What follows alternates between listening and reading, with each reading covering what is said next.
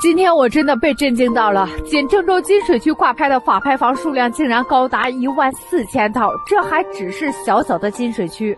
那整个郑州呢？估计数量更是大的惊人。